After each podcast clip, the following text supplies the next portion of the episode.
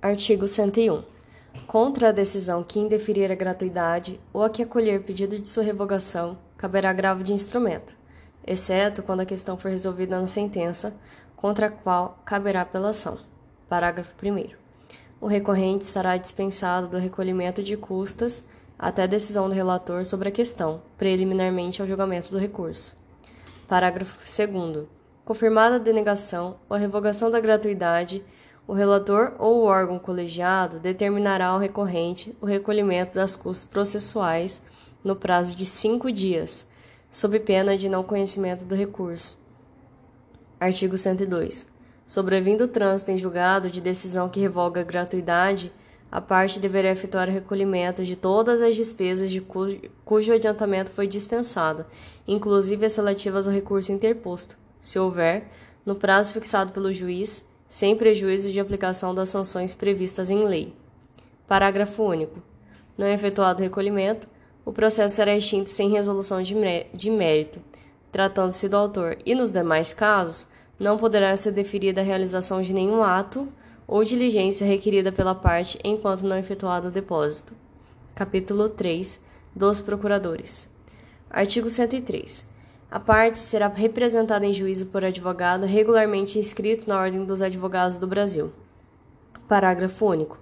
É lícito a parte postular em causa própria quando tiver habilitação legal. Artigo 104. O advogado não será admitido a postular em juízo sem procuração, salvo para evitar preclusão, decadência ou prescrição, ou para praticar ato considerado urgente. Parágrafo 1. Nas hipóteses previstas do caput, o advogado deverá, independente de caução, exibir a procuração no prazo de 15 dias, prorrogável por igual período por despacho do juiz. Parágrafo 2. O ato não ratificado será considerado ineficaz relativamente àquele em cujo nome foi praticado, respondendo o advogado pelas despesas e por perdas e danos. Artigo 105. A Procuração Geral para o Foro, outorgada por instrumento público ou particular, assinado pela parte, habilita o advogado a praticar todos os atos do processo, exceto receber citação, confessar, reconhecer a procedência do pedido, transigir, desistir, renunciar ao direito sobre o qual se funda a ação, receber, dar quitação, firmar compromisso e assinar declaração de hipossuficiência econômica, que devem constar cláusula específica.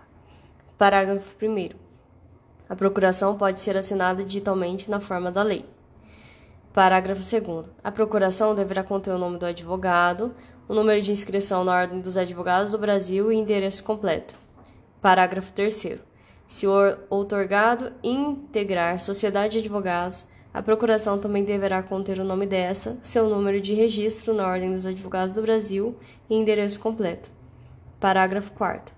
Salvo disposição expressa em sentido contrário, constante no próprio instrumento, a procuração otorgada na fase de conhecimento é eficaz para todas as fases do processo, inclusive para o cumprimento de sentença. Artigo 106. Quando postular em causa própria, incube ao advogado. Inciso 1. Declarar na petição inicial ou na contestação o endereço, seu número de inscrição na Ordem dos Advogados do Brasil e o nome da sociedade de advogados da qual participa, para o recebimento de intimações. Inciso 2. Comunicar ao juízo qualquer mudança de endereço. Parágrafo 1. Se o advogado descumprir o disposto no inciso 1, o juiz ordenará que se supra a omissão no prazo de cinco dias antes de determinar a citação do réu, sob pena de indeferimento da petição. Parágrafo 2. Se o advogado infringir o previsto no inciso 2, serão consideradas válidas as intimações enviadas por carta registrada ou por meio eletrônico ao endereço constante dos autos.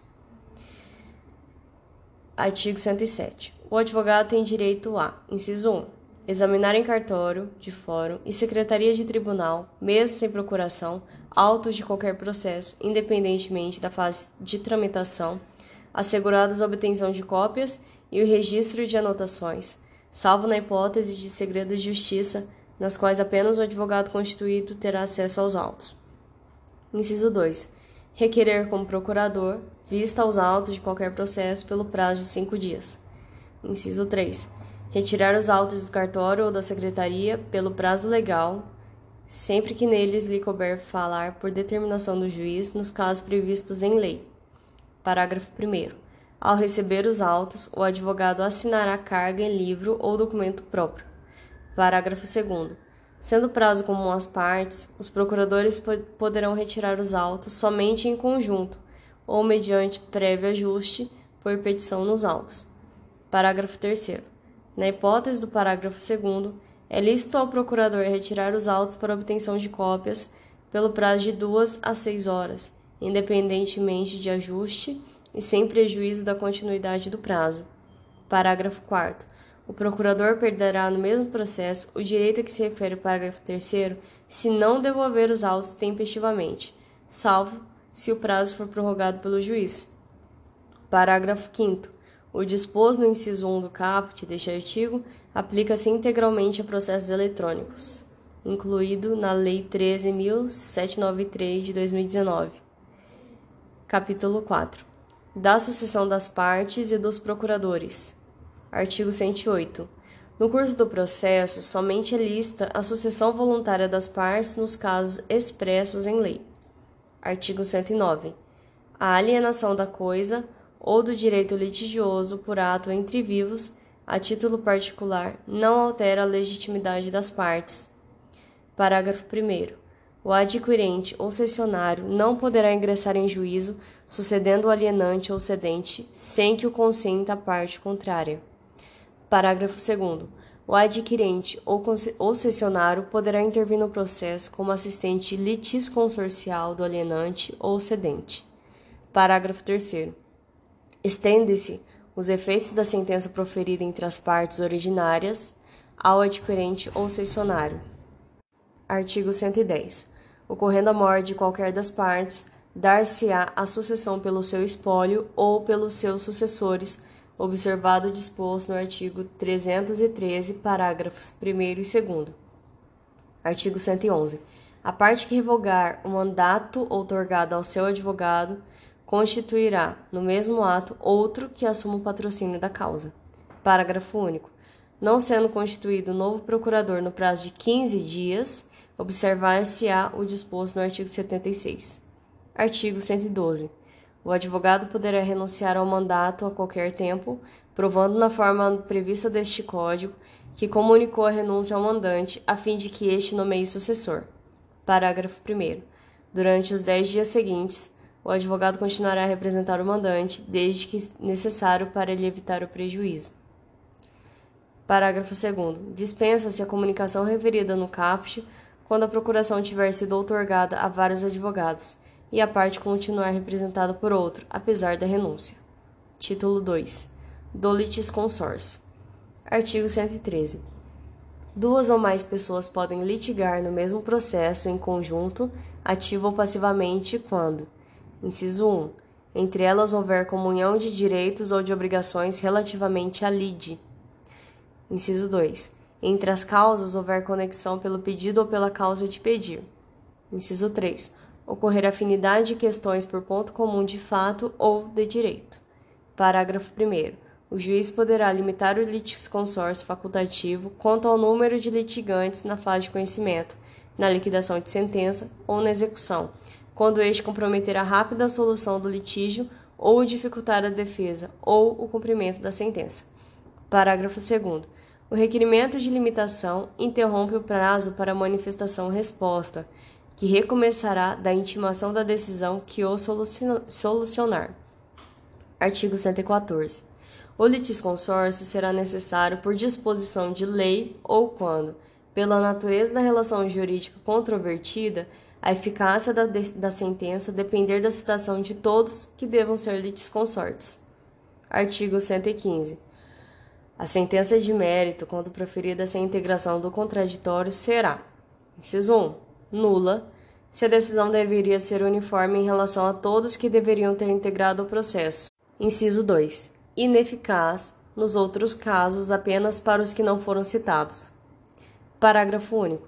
Nos casos de litisconsórcio passivo necessário, o juiz determinará ao autor que requeira a citação de todos que devam ser litisconsortes, dentro do prazo que assinar, sob pena de extinção do processo. Artigo 116. O litisconsórcio será unitário quando, pela natureza da relação jurídica, o juiz tiver que decidir o mérito de modo uniforme para todos os litisconsortes. Artigo 117. Os litisconsortes serão considerados em suas relações com a parte adversa como litigantes distintos, exceto no litisconsórcio unitário, caso em que os atos e as omissões de um não prejudicarão os outros, mas o poderão beneficiar. Artigo 118. Cada litisconsorte tem o direito de promover o andamento do processo e todos devem ser intimados os respectivos atos. Título 3 da Intervenção de Terceiros. Capítulo 1 da Assistência. Seção 1 Disposições Comuns. Artigo 119. Pendendo causa entre duas ou mais pessoas, o terceiro juridicamente interessado em que a sentença seja favorável a uma delas poderá intervir no processo para assisti-la. Parágrafo único. A assistência será admitida em qualquer procedimento e em todos os graus de jurisdição recebendo o assistente o processo no estado em que se encontre. Artigo 120. Não havendo impugnação no prazo de 15 dias, o pedido do assistente será deferido, salvo se for caso de rejeição liminar. Parágrafo único. Se qualquer parte alegar que falta ao requerente interesse jurídico para intervir, o juiz decidirá o incidente, sem suspensão do processo.